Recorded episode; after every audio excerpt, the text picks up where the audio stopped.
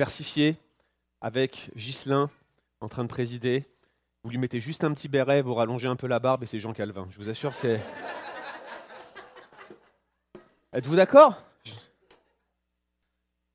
Bien. On continue notre, euh, notre série sur le livre d'Esther.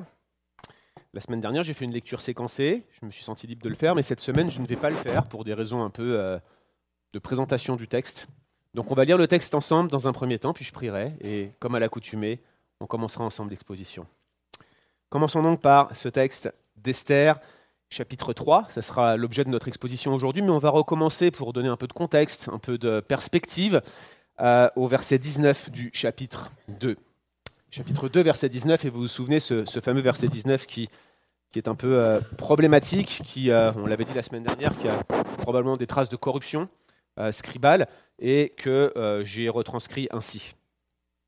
Mardoché était donc désormais assis à la porte du roi. Esther ne faisait toujours pas connaître ses origines, ni son peuple, comme le lui avait ordonné Mardoché. Esther faisait ce que lui disait Mardoché, comme lorsqu'elle était sous sa tutelle. En ces jours-là, alors que Mardoché était assis à la porte du roi, deux eunuques du roi, de la garde du seuil, Bigtan et Teresh, dans un accès de colère, cherchèrent à porter la main sur le roi Assuérus. La chose vint à la connaissance de Mardoché, qui la fit connaître à la reine Esther. Esther le dit au roi au nom de Mardoché. On entreprit une enquête qui aboutit. On pendit les deux eunuques à une potence. Cela fut écrit devant le roi dans le livre des chroniques. Après cela, verset chapitre 3, le roi Assuérus distingua Aman, fils de Hamedata l'Agagite il l'éleva et le plaça au-dessus de tous les princes de son rang. Tous les gens de la cour du roi qui étaient à la porte du roi s'agenouillaient et se prosternaient devant Aman comme le roi en avait spécialement donné l'ordre.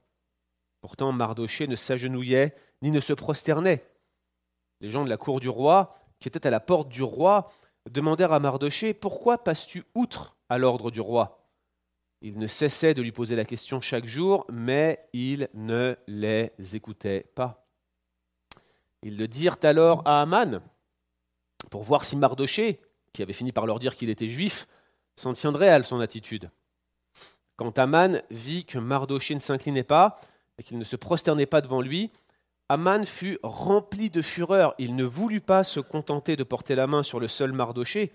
Comme on lui avait fait savoir quel était son peuple, Aman cherchait à détruire tous les juifs le peuple de Mardoché, dans tout le royaume d'Assuérus. Le premier mois, le mois de Nisan, la douzième année du roi Assuérus, devant Aman on tira le pour, c'est-à-dire le sort, pour déterminer un jour et un mois. Et le sort tomba sur le douzième mois, qui est le mois d'Adar, donc onze mois plus tard. Aman dit au roi Assuérus, il y a un peuple à part, ils sont partout, parmi tous les peuples, dans toutes les provinces de ton royaume. Leur roi les distingue de tout peuple et ils n'agissent pas selon les lois du roi. Il n'est pas dans ton intérêt de les laisser en repos.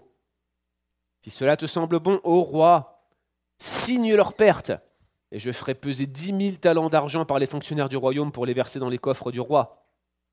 Le roi retira de son doigt la bague à cachet et la donna à Aman, fils de Hamedata, l'Agagite, adversaire des Juifs. Le roi dit à Aman, L'argent t'est donné, ainsi que ce peuple, fais-en ce qui te plaira. On convoqua les scribes du roi, le treizième jour du premier mois, et on écrivit tous les ordres de Haman à l'attention des satrapes du roi, des gouverneurs de chaque province et des princes de chaque peuple, à chaque province dans son écriture, à chaque peuple dans sa langue. Cela fut écrit au nom du roi Assuérus et scellé par le cachet du roi. Les lettres furent envoyées par l'intermédiaire des courriers à toutes les provinces du roi. On devait détruire, tuer et faire disparaître tous les juifs, du jeune homme au vieillard, avec leurs femmes et toutes leurs familles, en un seul jour, le 13 du douzième mois, le mois d'Adar. On pouvait les piller pour en prendre du butin. Il y avait une copie de l'écrit pour les communiquer à chaque province l'édit qui devait être rendu public parmi tous les peuples afin qu'ils se tiennent à être prêts en ce jour-là. Les courriers sortirent en hâte par ordre du roi, et l'édit fut communiqué à Suse la citadelle. Le roi et Aman s'installèrent pour boire, tandis que la ville de Suse était en pleine confusion. Prions ensemble. Seigneur, c'est toi qui es le maître, c'est toi qui diriges toutes choses, c'est toi qui écris cette grande histoire dont tu es l'auteur, dont tu as inscrit le commencement lorsque tu as dit et que les choses est arrivées, lorsque tu as créé les cieux et la terre par ta parole, lorsque tu as dit que la lumière fut, que la lumière soit et elle fut, lorsque tu as élevé la voix, Seigneur, et que tu as manifesté ta puissance quand, à partir de rien, un monde est créé, l'univers tout entier et le temps qui va avec. Tu es en dehors de cette dimension, en dehors de cette création. Tu es le Dieu éternel. Tu n'es pas affecté par le temps. Rien, Seigneur, ne peut changer ta nature. Tu es notre Dieu immuable, impassible. Tu es ce Dieu en qui on peut se confier, Seigneur, parce que justement tu ne changes pas, tu ne varies pas, tu es fidèle. Et dans toutes nos circonstances, Seigneur, qui peuvent parfois nous paraître tellement, tellement déroutantes, tellement adverses, lorsqu'on entend parler de guerre et de bruit de guerre, lorsque dans nos circonstances on s'affole, lorsque nous nous disons qu'est-ce que sera notre, notre lendemain, lorsque nous pensons à nos enfants qui vont grandir une génération après nous et que nous ne savons pas de quoi demain sera fait. Seigneur, nous savons que toutes ces choses, nous pouvons te les remettre entre tes mains, parce que tu prendras soin de nous, parce que tu as promis que tu pourvoiras. Tu t'occupes du lendemain. La grâce, c'est pour aujourd'hui, et pour demain, nous n'avons que ta fidélité, Seigneur. Il n'y a aucune journée dans toute notre existence où tu nous as été infidèle. Et c'est la garantie, Seigneur, que tes promesses s'accomplissent, que ta fidélité dépasse tout ce qu'on peut comprendre. Et nous venons devant toi aujourd'hui avec nos faibles foi. Nous venons devant toi conscients que trop souvent nous avons projeté sur toi nos modes de fonctionnement, nous avons pensé que tu étais comme nous, que tu n'étais pas digne de confiance, que tu allais te retourner contre nous, que tu ferais preuve de méchanceté, Seigneur. Mais c'est nous qui sommes ainsi. Nous nous voyons comme dans un miroir quand nous pensons comme ça, Seigneur. Parce que tu es bon, parfaitement bon, d'une bonté telle qu'on ne peut même pas la contempler avec nos yeux.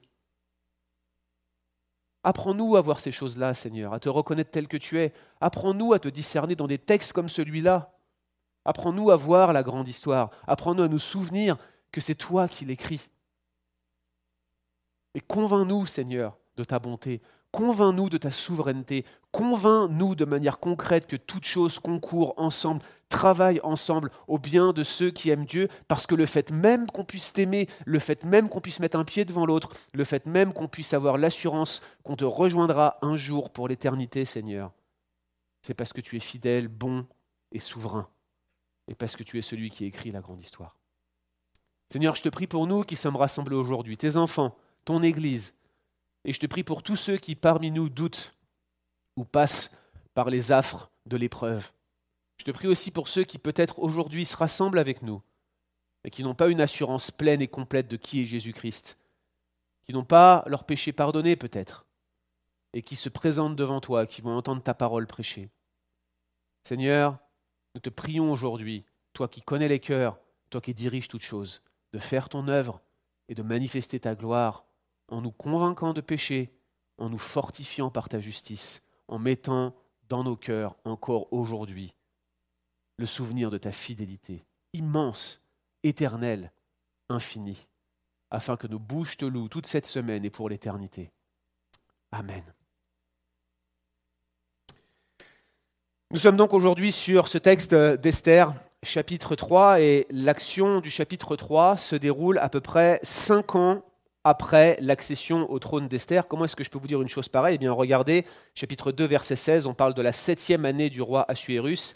Et si vous regardez euh, chapitre 3, verset 7, on parle de la douzième année du roi. Je me souviens quand j'allais encore à l'école que 12 moins 7 égale 5. Du coup, on est bien 5 ans environ après l'action qui est racontée au chapitre 2. Et vous voyez que le temps a quand même euh, évolué, que de l'eau a coulé sous les ponts, et ça a son importance pour l'interprétation de ce passage tout entier. Le temps a passé donc, et, on pourrait se dire que peut-être euh, Mardoché a, avalé l'affront, n'est-ce pas, de ne pas avoir été récompensé pour son acte de fidélité envers le roi. C'est possible, mais en tout cas, l'histoire n'a pas dit son dernier mot. Il y a de nouvelles circonstances qui vont accentuer cette tension dans laquelle Esther et Mardoché sont placés et qu'on avait discerné au chapitre 2. Et c'est ce que l'on va voir maintenant, la tension qui atteint son paroxysme en quelque sorte au chapitre 3. Et j'aimerais tout simplement faire aujourd'hui trois remarques sur ce chapitre 3, trois remarques qui, je l'espère, pourront nous accompagner ensemble toute cette semaine. La première remarque, c'est que nos circonstances sont souvent disposées de manière étrange. Nos circonstances sont très souvent même disposées de manière étrange. Il y a ici, dans le texte que nous venons de lire, et c'est la raison pour laquelle, vous l'avez compris, j'ai commencé au chapitre 2, une injustice. Il y a Mardoché qui est oublié, il y a euh, Aman qui est élevé. Vous voyez au chapitre 2, versets 19 à 23, Mardoché qui révèle euh, à Esther ce plan machiavélique des deux eunuques gardiens du seuil, gardiens des appartements privés d'Assuérus. Il révèle cette tentative d'assassinat. Celle-ci, elle est déjouée donc, et les deux eunuques sont pendus. Mais Mardoché, lui, est oublié. Il n'est pas récompensé. Et euh, d'emblée, on se dit, bah, écoutez, il y a quelque chose qui s'est passé ici. On avait terminé la semaine dernière en se disant que certainement Mardoché avait été oublié par un tyran comme Assuérus, mais Dieu n'oublie pas son peuple. Mais le texte continue, chapitre 3, verset 1. Après cela, le roi Assuérus distingua Aman, fils de Hamedata, l'Agagite. Il l'éleva et le plaça au-dessus de tous les princes de son rang. Quand vous regardez la présentation de Aman et de son élévation et l'oubli de Mardoché, d'emblée, ça sonne comme une injustice, une injustice criante, cela va de soi, mais il y a quelque chose de plus dans la présentation qui vient accentuer ce décalage, qui vient accentuer cette asymétrie. Déjà, souvenez-vous de qui est le lecteur initial. Au cas où vous ne vous en souviendriez pas, le lecteur initial, celui qui est concerné par les textes du canon de l'Ancien Testament, n'est pas français de Paris. Il n'est pas non plus québécois de Montréal, et, chose incroyable, ni même de Saint-Jérôme et de sa région ou des Laurentides. Le lecteur initial est juif. Pour un juif, voir un autre juif oublié, tandis qu'un autre est honoré, bah, il perçoit immédiatement une sorte de, défaveur, une sorte de défaveur pour un personnage qui lui ressemble, pour un personnage auquel il s'identifie. Et dites-vous qu'au moment où ce texte est écrit, les Juifs ont perdu leur, euh, base euh, géographique, leur base territoriale, et ne l'ont retrouvée finalement qu'en 1948, c'est-à-dire récemment. Pendant toute cette période, il y avait ce sentiment fort d'être déraciné de sa terre, d'être dans une injustice profonde qui a duré pendant très longtemps, et à l'injustice s'ajoute l'injustice. Regardez, déjà on est déraciné, ensuite on doit se cacher, et maintenant même quand on fait une bonne œuvre, on est oublié, et d'autres sont élevés à notre place. Donc déjà, il y a ce sentiment d'injustice d'emblée. Mais c'est pas tout. L'oubli de Mardoché tranche avec toutes les données qu'on avait sur les rois de Perse. Je vous rappelle que c'est euh, le principal empire qui existe à l'époque. Tout le monde savait comment l'administration perse fonctionnait.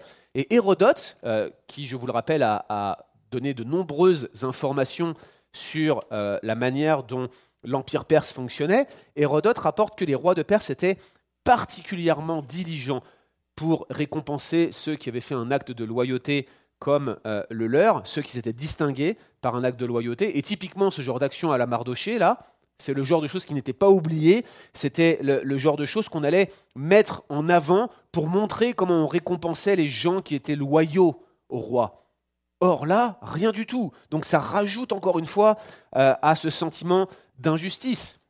Mais probablement la chose la plus criante, c'est le fait que Aman, fils de Hamedata l'Agagite, soit élevé. Déjà à cause d'Aman, on va y revenir. Mais qu'aucune raison ne soit donnée à son élévation. Rien. Alors là, l'auteur, il est dans son schéma littéraire typique. Vous savez qu'il ne vient jamais détailler ce qui se passe dans le cœur des gens. On l'a vu dans les deux premiers chapitres. Il va continuer ici. Croyez-moi, il va continuer jusqu'au bout. Mais il suggère des choses pour qu'on lise entre les lignes. Mais ici, aucune raison n'est spécifiée. Donc, vous avez une bonne action factuelle, objective, marquée dans l'histoire, inscrite dans les chroniques royales, avec un homme qui est oublié au bout du compte, et de l'autre, un autre homme qui apparemment n'a rien fait, et qui est élevé au-dessus de tous les autres hommes de la province, le roi excepté. C'est comme si Aman devenait en quelque sorte ce que Joseph est devenu pour le Pharaon dans les temps anciens.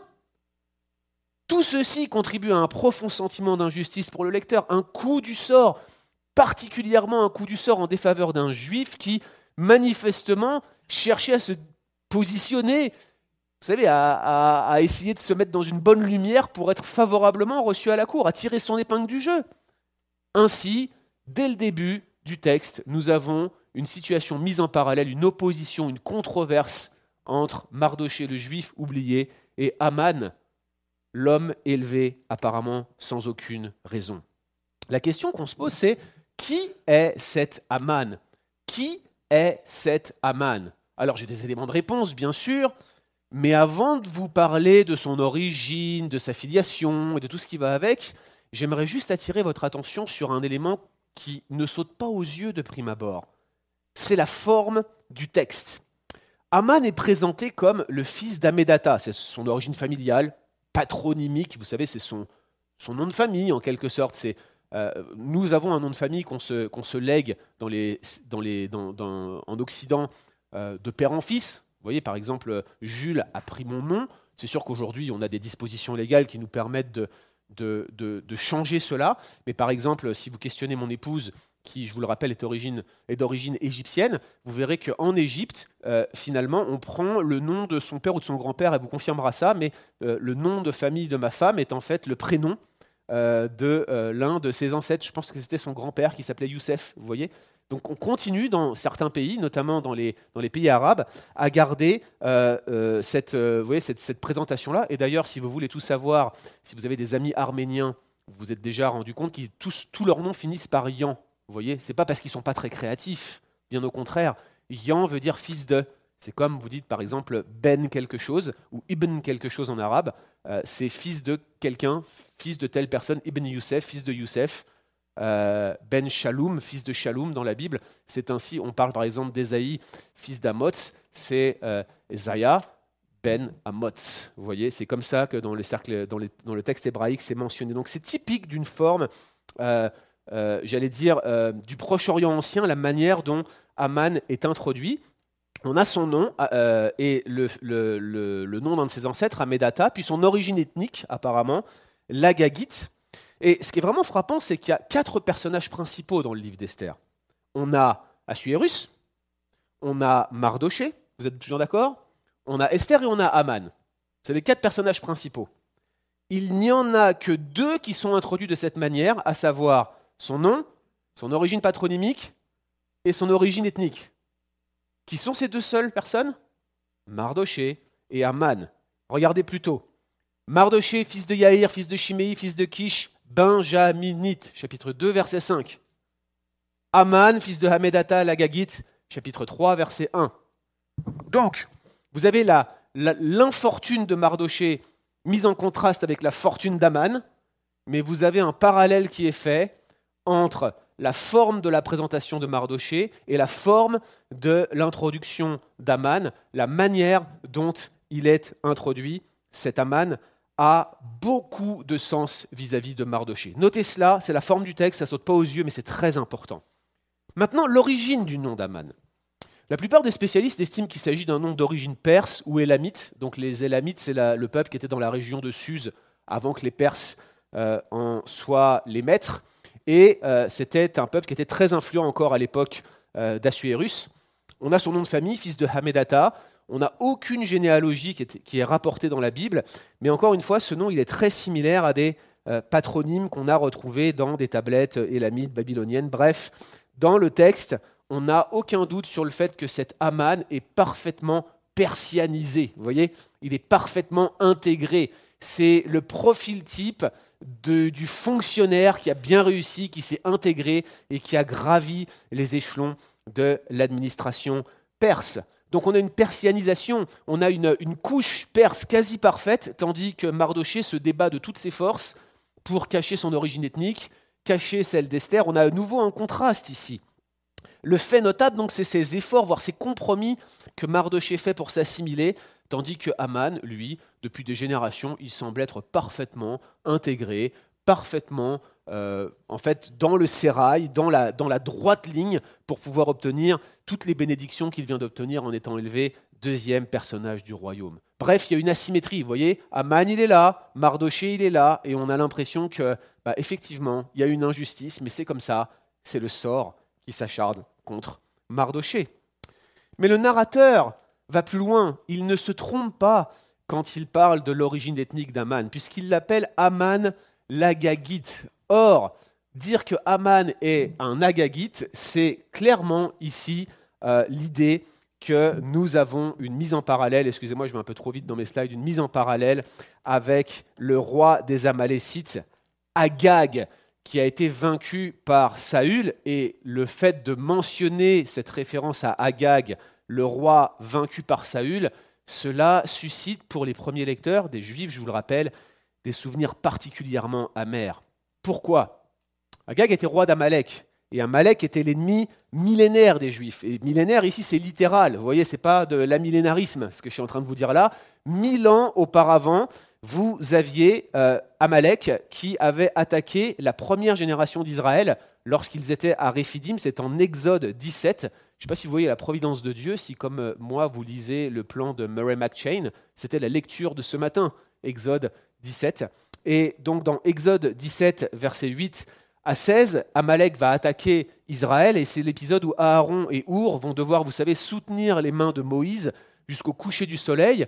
Quand les mains étaient levées et que les frères arrivaient à le maintenir avec les mains levées, Israël et Josué étaient vainqueurs. Quand les mains étaient baissées, c'est Amalek qui était vainqueur. C'est un combat à la vie, à la mort. Et finalement, au coucher du soleil, Josué, qui commande le peuple, donc on est avant l'épisode du Sinaï, avant le don de la loi à Israël, avant la signature, le, coupage, si je puis m'exprimer ainsi, de l'alliance, eh bien à ce moment-là, Israël est vainqueur d'Amalek. Et regardez ce qui est dit en Exode 17, versets 14 et verset 16. Yahweh dit à Moïse, écris cela dans le livre pour que le souvenir s'en conserve et déclare à Josué que j'effacerai la mémoire d'Amalek de dessous les cieux. Parce que la main a été levée contre le trône de l'Éternel, pas simplement contre Israël, contre le trône de l'Éternel. Il y aura guerre de Yahweh, il y aura guerre sainte contre Amalek de génération en génération.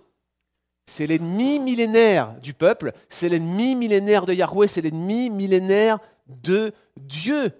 Mais ce n'est pas fini.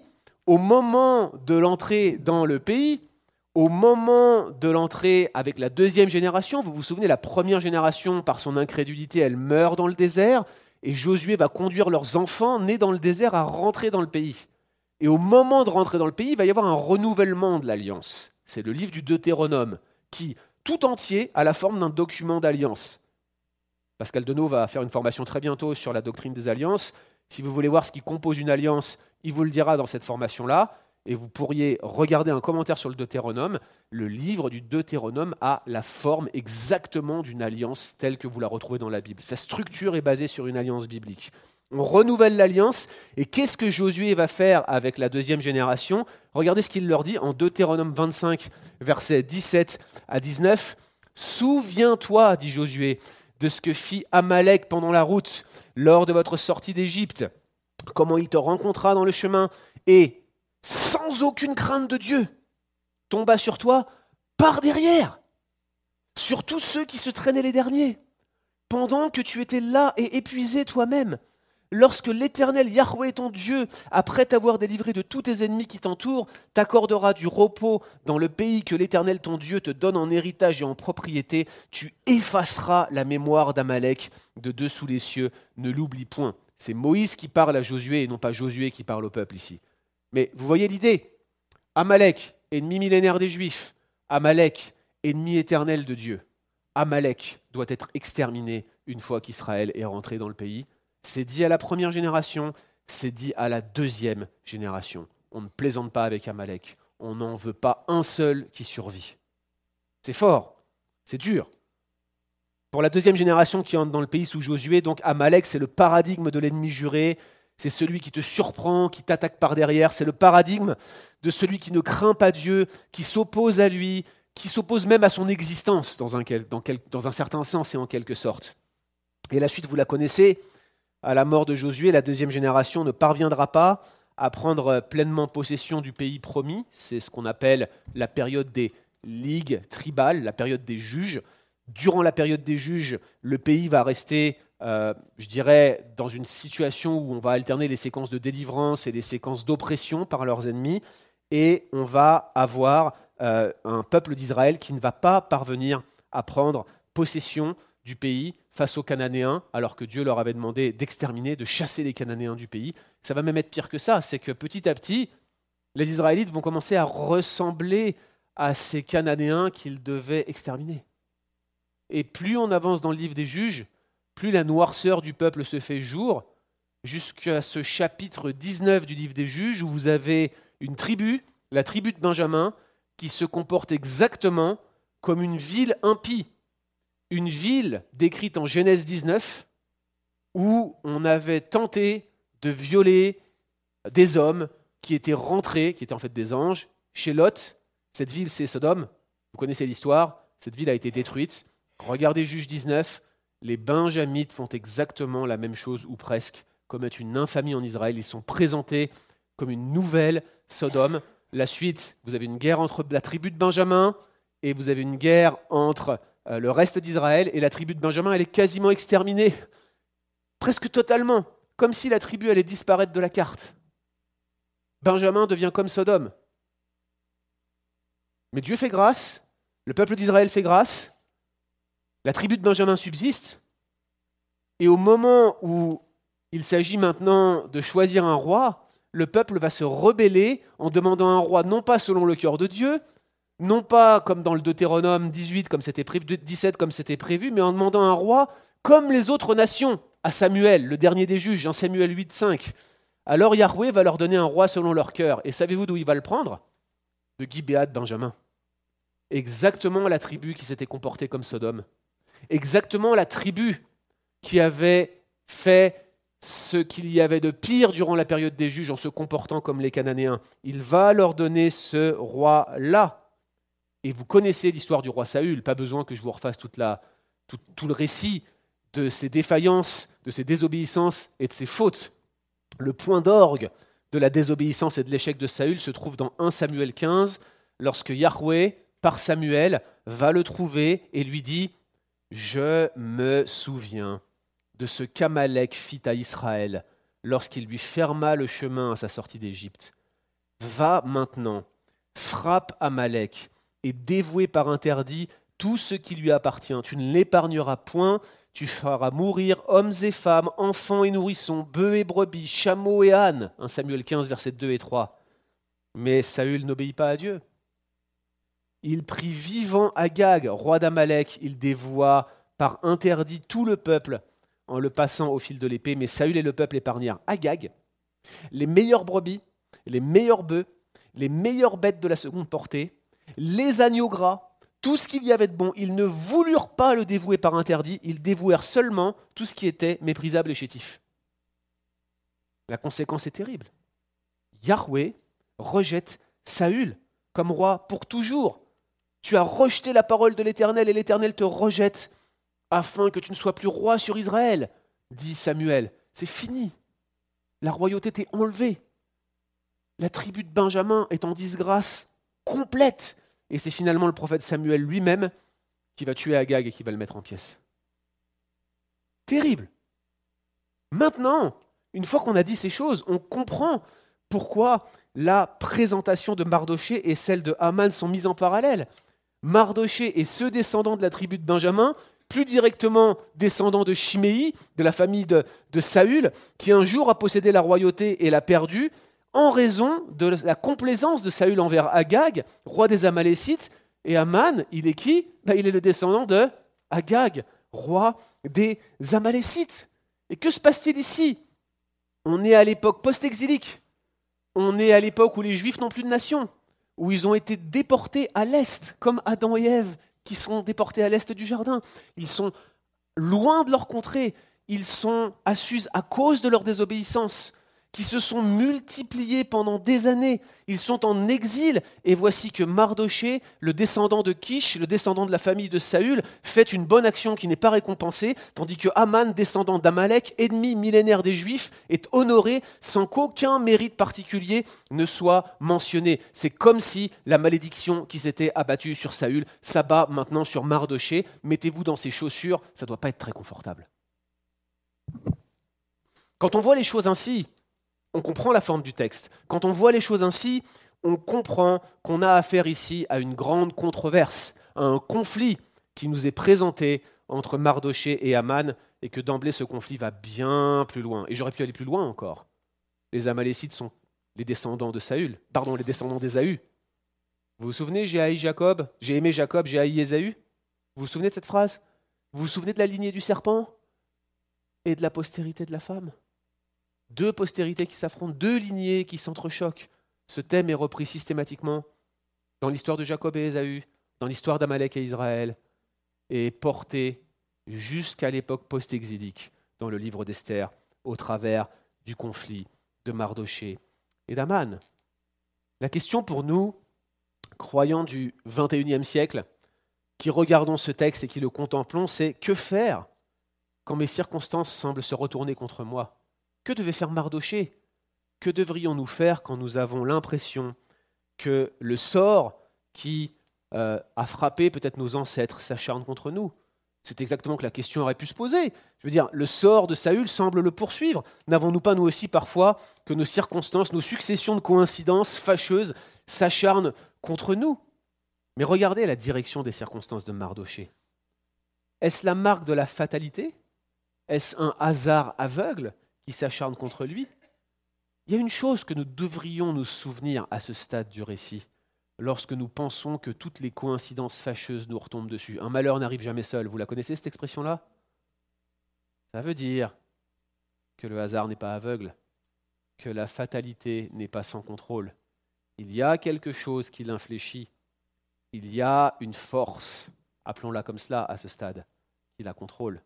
Le simple fait que nos circonstances semblent s'acharner contre nous suggère qu'elles ne sont pas aléatoires et qu'il y a un sens dans tout ce que nous vivons. La deuxième remarque que j'aimerais faire sur ce texte concerne de véritables tournants. Certains événements sont de véritables tournants dans nos vies et dans ce récit en particulier. Et l'une des premières choses que je voudrais relever, qui n'est encore une fois ne saute pas aux yeux lorsqu'on lit ce texte, c'est qu'il est possible que l'hommage qui était demandé à Aman était forcé. En tout cas, Aman ne devait pas être très apprécié. On ne sait pas pourquoi Assuérus a élevé Aman, mais ce qu'on sait, c'est que le décret de l'élévation d'Aman au-dessus de tous les autres nobles, eh bien, il était accompagné d'un ordre à toute la cour et à tous les fonctionnaires du roi de s'agenouiller et de se prosterner devant lui. Et je lis peut-être un peu trop entre les lignes, mais il me semble qu'ici, on a l'indication que l'hommage était forcé. L'atmosphère à la cour du roi Assuérus, elle n'est pas vraiment présentée comme propice à une, bonne entente entre les différents leaders, mais plutôt propice aux intrigues, aux luttes de pouvoir, et toute la littérature extra-biblique, Hérodote et les autres, confirment cette atmosphère. Mais il y a une autre explication qui me conduit à penser ainsi. Il y a une nouvelle coïncidence en l'occurrence une nouvelle réplique d'un thème fondamental qu'on va retrouver jusqu'à la fin du livre d'Esther. Et je crois que le chapitre 3 est vraiment central dans notre compréhension du livre dans son ensemble. Ce thème, c'est le thème de euh, la nécessité de rendre hommage versus le refus de rendre hommage et qui débouche systématiquement sur un hommage forcé. Donc la nécessité de rendre hommage, et puis un refus de rendre hommage, et puis finalement on va forcer l'hommage. C'est ce qu'on voit au chapitre 1, vous voyez. Chapitre 1, vous avez Assuérus, c'est le grand roi. Eh, le grand roi, 127 provinces, tu dois l'honorer. Mais Vashti refuse de le faire. Alors vous allez avoir un décret qui va forcer non seulement Vashti, mais toutes les femmes du royaume à honorer leur mari. Vous vous souvenez de ça? Chapitre 3, Aman devient plus élevé que tous les princes de son rang. Je veux dire, deuxième personnage du royaume. Il est nécessaire de l'honorer. Mais Mardoché refuse de le faire. Alors un décret va chercher non seulement à exterminer Mardoché, mais tout le peuple de Mardoché. Donc on a une mise en parallèle avec une j'allais dire une réplication du thème, du motif, mais c'est plus que cela. On a une mise en intensité du motif. Plus on avance, plus le motif devient rouge incandescent. C'est comme si tu l'avais chauffé au feu, tu t'attends à ce qu'il t'explose à la figure. Tout dans ce chapitre 3 incrémente, augmente la tension entre Mardoché et Aman, et on se dit, waouh, tous les thèmes ont un point de convergence, ils deviennent de plus en plus chauds, de plus en plus tendus. Et une fois de plus, cette répétition suggère que le sort n'est pas aléatoire, et que vous avez une main invisible qui est en action. Mais peut-être à ce stade, on se dit, c'est le sort avec un grand S. Alors la grande question, c'est pourquoi est-ce que Mardoché ne se prosterne pas devant Aman Pourquoi est-ce qu'il ne se prosterne pas? Une fois de plus, on commence à être habitué. L'auteur ne nous donne aucun détail quant aux motivations de Mardoché, ni même ses délibérations intérieures. Il y a deux hypothèses classiques mais inadéquate. Première, les juifs, interprétation juive traditionnelle, qui nous disent que Mardoché ne veut pas se prosterner devant qui que ce soit d'autre que Dieu. Vous voyez? Mardoché est pieux, Mardoché est rempli de zèle, on se prosterne que devant Dieu, on ne se prosterne pas devant les rois, c'est inacceptable. Mais le problème, c'est que le Talmud et toutes les sources rabbiniques confirment qu'on peut se prosterner devant un supérieur, devant un officiel, pour lui rendre hommage. C'est un signe de respect et ce n'est pas forcément un signe d'adoration. Donc cette interprétation, à mon avis, elle est tout à fait inadéquate.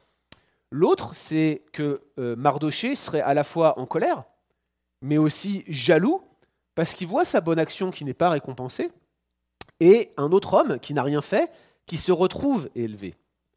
Alors c'est vrai, c'est possible que Mardoché, il a entretenu ce genre de sentiment, le texte ne le dit pas, mais on pourrait le deviner, le lire entre les lignes. Mais je vois au moins un élément qui me conduit à penser que ce n'est pas l'explication principale. C'est possible que c'était là. Mais souvenez-vous que cinq ans ont passé. Cinq ans pour entretenir de la colère à l'intérieur de soi, c'est long. C'est possible. Mais ça ne semble pas l'explication la plus adéquate. À mon humble avis, la solution la plus naturelle respecte la tournure du texte et considère la clause vous savez que j'ai mis entre parenthèses dans le texte qui avait fini par leur dire qu'il était juif. Mardoché avait fini par leur dire qu'il était juif comme la raison de Mardoché de ne pas se euh, prosterner devant Aman, de désobéir au roi, non seulement pour des raisons ethniques, mais en plus, ça va le conduire à prendre position, à dévoiler son identité alors que ses collègues lui mettent la pression pour qu'il s'explique. Pour moi, il y a deux scénarios possibles. Soit Mardoché est motivé par son zèle et il refuse de se prosterner parce que Amalek est l'ennemi millénaire d'Israël. Il a reconnu que Aman est amalécite et là c'est hors de question. On a atteint un point de non-retour. Je ne ferai pas cela parce que Dieu a commandé qu'on ne le ferait pas. Ça c'est un scénario possible. Mais moi je pense plus probablement que Mardoché est motivé par l'affront de son ancêtre Saül. Mardoché sait que c'est à cause de la désobéissance de Saül que la tribu de Benjamin, dont il est originaire, a perdu la royauté. Il sait également ce qui est arrivé à son ancêtre direct. Vous vous souvenez, Chiméi de Guéra, c'est l'homme qui avait maudit David. Et au moment de sa mort, David a dit Tu feras en sorte, dit-il à Salomon, de ne pas faire descendre les cheveux de Chiméi, les cheveux blancs purs dans le séjour des morts. Il faut qu'ils descendent ensanglantés. David va se venger sur son lit de mort de Chiméi. Et Mardoché sait que c'est pour cette raison que son ancêtre a été mis à mort. Et il sait enfin, par-dessus tout, que si Aman se dresse devant lui aujourd'hui, que si Aman peut subsister et prendre la deuxième place du royaume, que si cet Aman se retrouve dans une situation où Mardoché est obligé de se prosterner devant lui s'il veut rester dans le compromis, eh bien il sait que c'est parce que Saül, son ancêtre, a désobéi et n'a pas fait ce qu'il aurait dû faire près de mille ans auparavant. Il le sait, il le sait, et il ne veut pas se prosterner devant cet homme qui non seulement est l'ennemi de son peuple, mais en plus est l'ennemi personnel de sa famille. C'est personnel. Il ne peut pas se prosterner. Dans les deux cas, quel que soit le scénario, ce que suggère le texte, c'est que Mardoché est en train d'avoir une prise de conscience ici c'est qu'il est en train d'évoluer, c'est qu'il ne peut pas davantage rester neutre, c'est qu'il ne peut pas continuer à se compromettre, il ne peut pas rester sur la position qu'il avait auparavant. C'est le moment pour lui de faire face à ces circonstances, et les circonstances qu'il est en train de traverser marquent un véritable tournant. Et alors que ses collègues le pressent de questions, comme la femme de Potiphar pressait Joseph, c'est exactement la même tournure de phrase ici, il finit par leur dire la vérité. Il est juif. Et c'est pour cela qu'il ne se prosternera pas devant Madoché. C'est une prise de position. Le texte ne nous dit pas si c'est un acte de défiance, de colère ou de foi.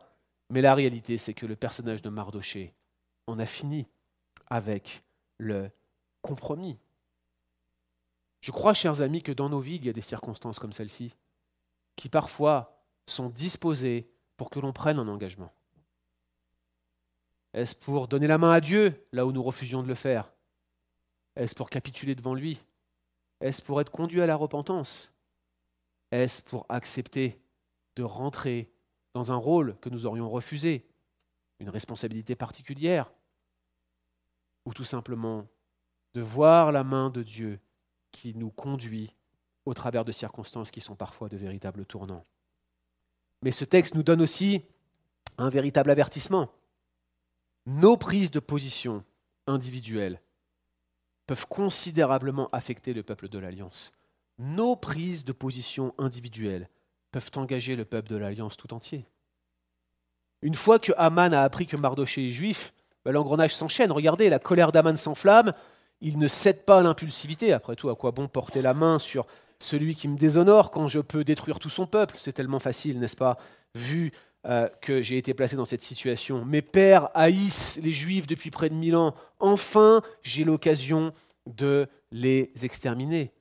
Mais notez, chers amis, la solidarité du peuple d'Alliance. La décision personnelle de Mardoché va entraîner tout le peuple de l'Alliance dans la difficulté. Exactement comme quand Moïse a confronté Pharaon. Tout le peuple s'est retrouvé en difficulté. moi, j'ai une question pour vous.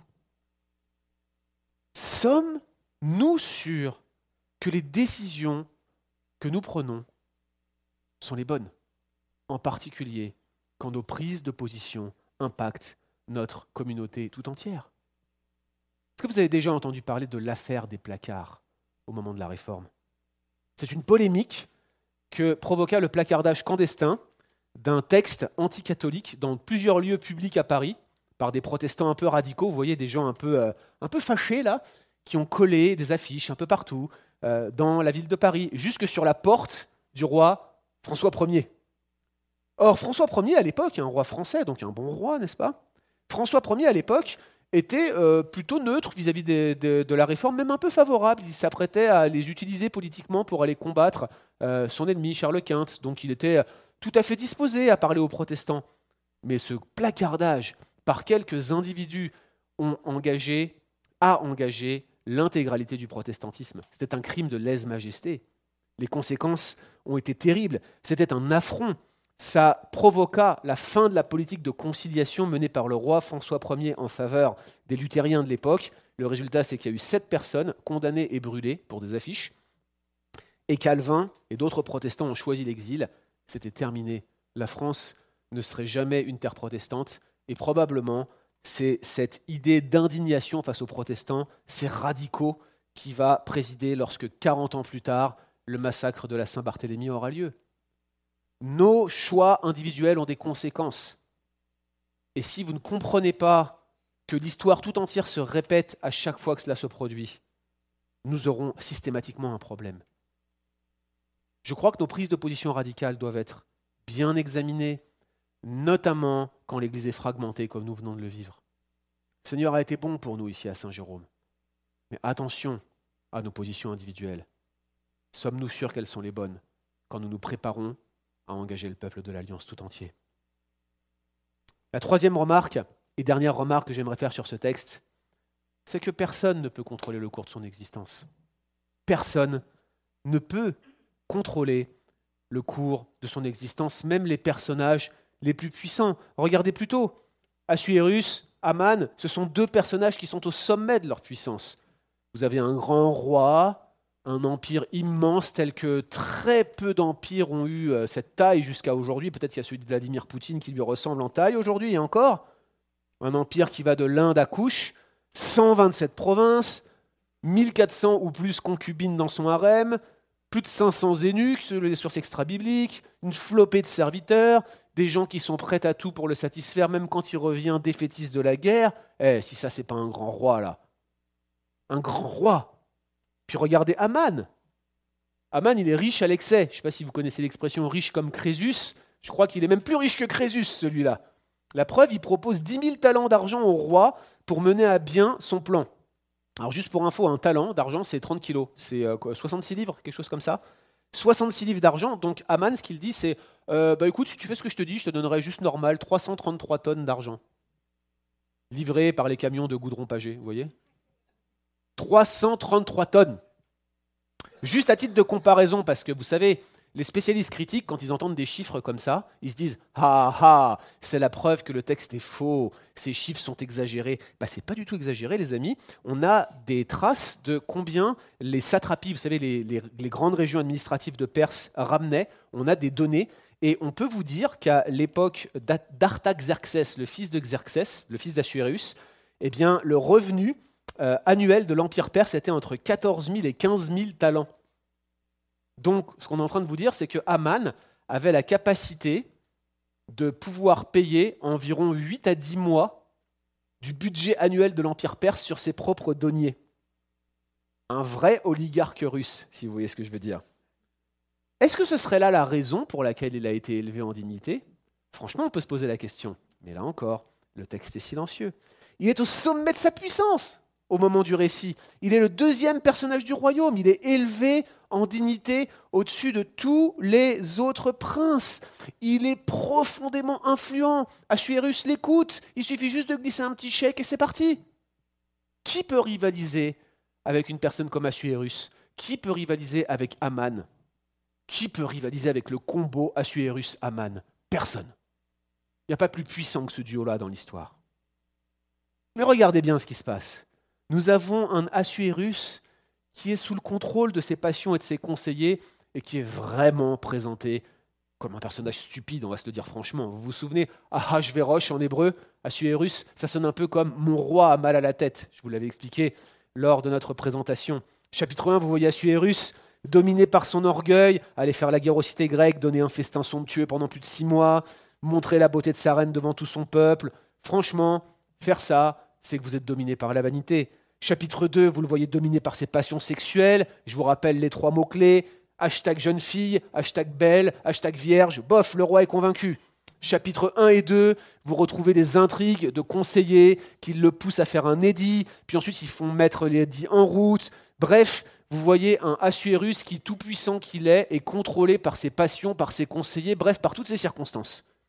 Et finalement, au chapitre 3, bah, vous avez la confirmation Voici que Aman l'amène avec une, habilité incroyable à prendre un décret contre un pan entier de son royaume et sans aucun effort. Regardez la séquence, regardez déjà la manière dont Aman s'exprime. Il mentionne un peuple parmi les nombreux peuples du royaume. C'est un peu comme s'il disait juste un petit peuple là, pas très important, no big deal. Vous voyez ce que je veux dire hein? Et puis il dit pas du tout qui est ce peuple. À aucun moment le peuple est mentionné. Aucun moment. Il insiste sur le fait qu'ils sont disséminés, non assimilés, mais ils sont quand même infiltrés parmi les peuples des 127 provinces, et surtout que leur loi, de facto, s'oppose au décret du roi. Et donc, par une série d'insinuations, de demi-vérités ou de gros mensonges purs et simples, eh bien, il euh, va faire dire au roi que ce peuple euh, constitue une menace pernicieuse pour l'équilibre du royaume. Et là, il va utiliser l'argument final, le clou de sa rhétorique, 10 000 talents d'argent, boum, ça y est, le roi est convaincu. Regardez sa réaction, il ne s'enquiert pas davantage, il ne cherche pas à savoir qui est ce peuple, et il va même plus loin que ça. Il donne son cachet, il donne son anneau, l'anneau royal, à Aman, et il lui dit Fais ce dont te semble, signe les lettres pour moi. Alors, ça, c'est énorme. C'est comme si Vladimir Poutine donnait les codes nucléaires au chef de Daesh. Fais ce que tu veux. C'est exactement ce qui se passe ici. Fais ce que tu veux. Appuie sur le bouton. C'est toi le maître. Ainsi, Assuérus est présenté à chaque chapitre non pas comme un homme fort, mais comme la victime des manigances de ses conseillers les plus proches, incapable du moindre discernement, contrôlé par ses passions, chers amis, l'homme le plus puissant du monde est un petit pantin. C'est le petit Assuérus. Mais regardez Aman. Aman, il gère. Aman, il contrôle. Aman, il est dépeint comme un être intelligent, machiavélique, calculateur, qui veut maîtriser toutes ses circonstances, qui est prêt à tout pour arriver à ses fins. Regardez même, il ne cède pas au feu de sa colère. Je veux dire, c'est une offense grave que d'être le deuxième personnage du royaume et d'avoir un insigne subalterne, un fonctionnaire lambda de la porte qui refuse de se prosterner devant vous. Mais il maîtrise sa colère. Et il va attendre presque un an. Vous vous rendez compte que quand il jette le pour, il y a onze mois qui s'écoulent. Entre le moment où il jette le pour et la réponse qui lui est donnée, il faut qu'il attende onze mois pour mener son plan à bien. Et il se contient. Mes chers amis, ce n'est pas de la maîtrise de soi. Il y a des colères incandescentes, intenses. Oh, elles nous font peur quand les gens explosent. C'est toujours difficile. Mais il y a aussi des colères froides, profondes. Et les faits, le récit nous montre ici que la colère froide d'Aman avait pris le contrôle intégral de son cœur. Pour un homme seul qui l'a offensé, un peuple tout entier doit mourir. Qui oserait m'insulter dit Aman, moi, un personnage si important. Frères et sœurs, chacun est esclave de ce qui a triomphé de lui, nous dit l'apôtre Pierre dans sa deuxième épître. Aman, le deuxième homme du royaume, l'homme le plus proche d'Assuérus, est vaincu par son orgueil, vaincu par sa colère. Au chapitre 5, il va raconter à ses amis et à sa femme combien il est riche, comment le roi Assuérus l'a distingué en l'élevant au-dessus des autres princes. Et regardez ce qu'il dit. Et même, c'est moi et personne d'autre que moi que la reine Esther a invité avec le roi au banquet qu'elle donnait. Et demain encore, elle m'a convié avec le roi. Jamais vous avez vu ça dans tout le royaume de Perse. Mais il ajoute, et pourtant tout cela n'est rien pour moi, tant que je verrai ce juif, ce Mardoché, assis à la porte du roi. Il a tout mais il est vaincu parce qu'il n'a pas. Il a tout, mais sa colère et son orgueil et toutes ses autres passions qui en découlent ont triomphé de lui et causeront sa perte. C'est le petit Aman. Alors face à l'exposition de ce texte, chers amis, alors que nous en arrivons à la fin, j'ai deux questions à vous poser. Première question, lorsqu'on vient de regarder tout ce récit particulièrement déroutant mais tellement crucial pour la compréhension de l'ensemble du livre, qui peut prétendre contrôler ces circonstances? Qui peut prétendre contrôler ces circonstances? Aman, clairement, croit pouvoir le faire, notamment quand il tire le pour. Alors le pour, c'est un terme perse que euh, le texte traduit immédiatement en hébreu par sor, goral en hébreu, ou parfois vous aurez peut-être l'eau dans les anciennes versions.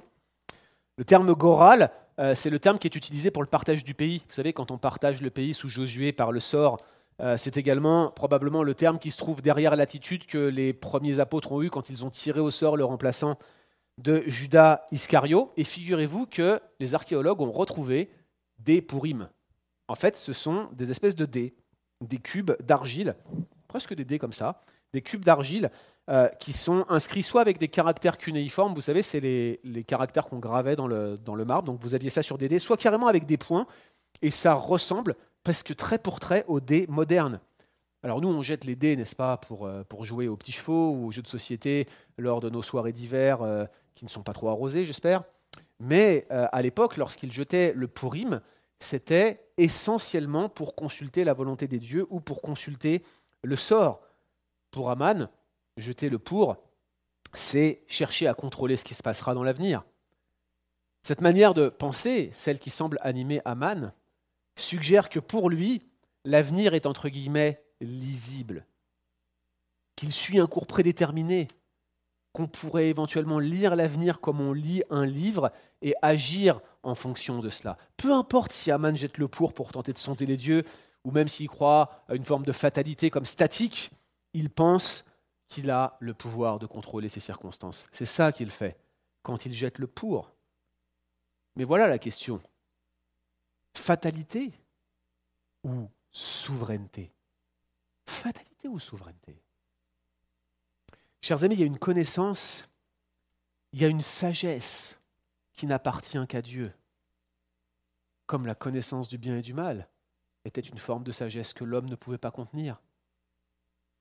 C'est lui qui soutient toute chose par sa force souveraine. C'est lui qui dirige les temps et les circonstances.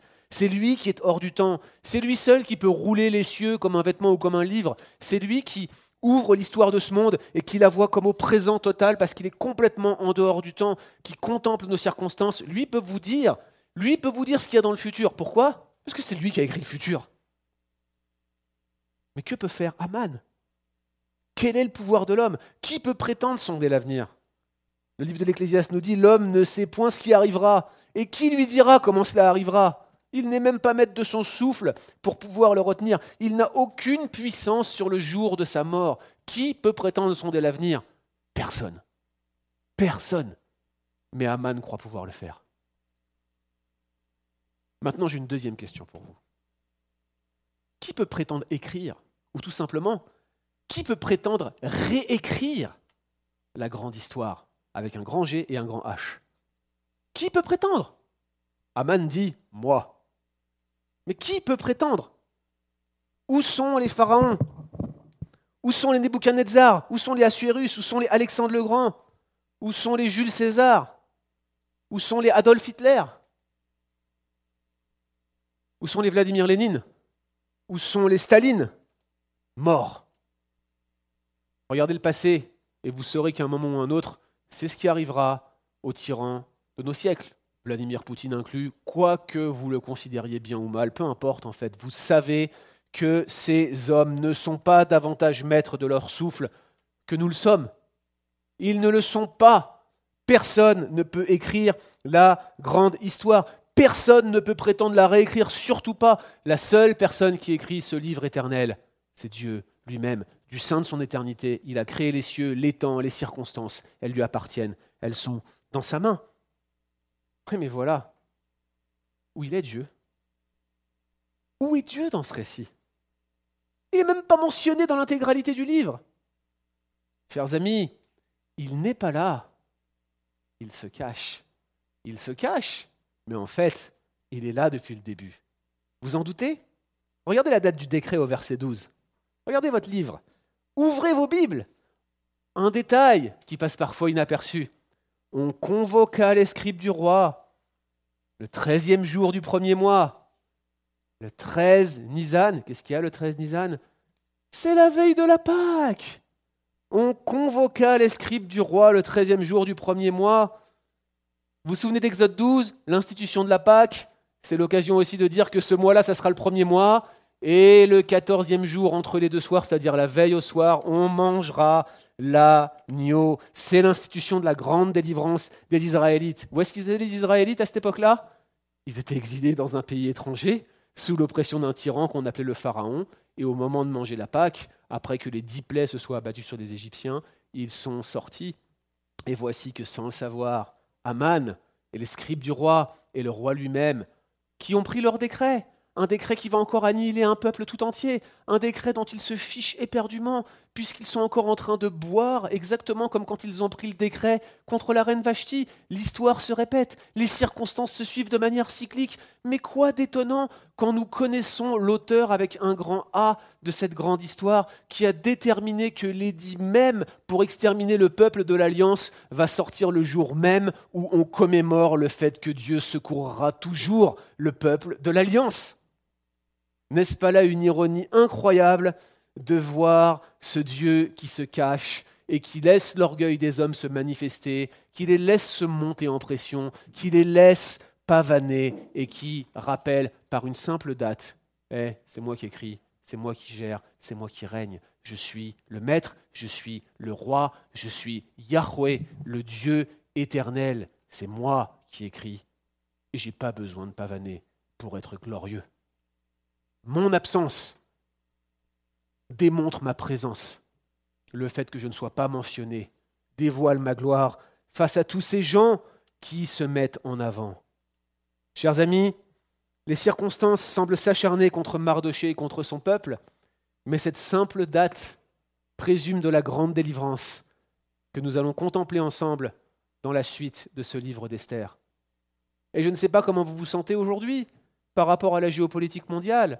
On entend parler de guerre, de bruit de guerre, de bruit de bottes, de bombes qui s'abattent sur un peuple occidental, sur un peuple très proche de nous en Europe. Dites-vous que pour moi, parisien d'origine, Kiev, c'est une journée de voiture.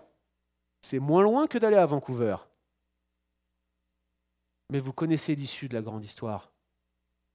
Il y a quelques années, j'étais très attiré par tous les questionnements vis-à-vis de l'avenir de l'humanité, le contrôle des élites, toutes sortes de complots divers et variés, bien avant les vaccins, bien avant tout cela. Je vous parle de cela dix ans en arrière. J'étais vraiment perdu avec ça. J'étais vraiment pas bien. J'avais du mal à prier, je me demandais même si Dieu était souverain. Je me demandais ce que je devais faire pour réagir, comment je devais m'engager? J'en ai parlé avec un pasteur qui m'a écouté avec attention. Je pense qu'il n'était même pas au courant du quart, du tiers des informations que je lui donnais à ce moment-là. Il m'a regardé un petit peu étonné. Il m'a juste dit Moi, mon frère, je mourrai en paix. Oh, par la grâce de Dieu, nous mourrons en paix. Et nous persévérerons jusqu'à la fin. Pas parce que nous sommes des gens extraordinaires. Quand vous auriez oublié, vous ne l'êtes pas. Merci d'être venu d'ailleurs. Vous ne l'êtes pas. Mais notre Dieu est extraordinaire, éternel, infini. Ce n'est pas notre persévérance, c'est la sienne. Il persévère à sauver son peuple.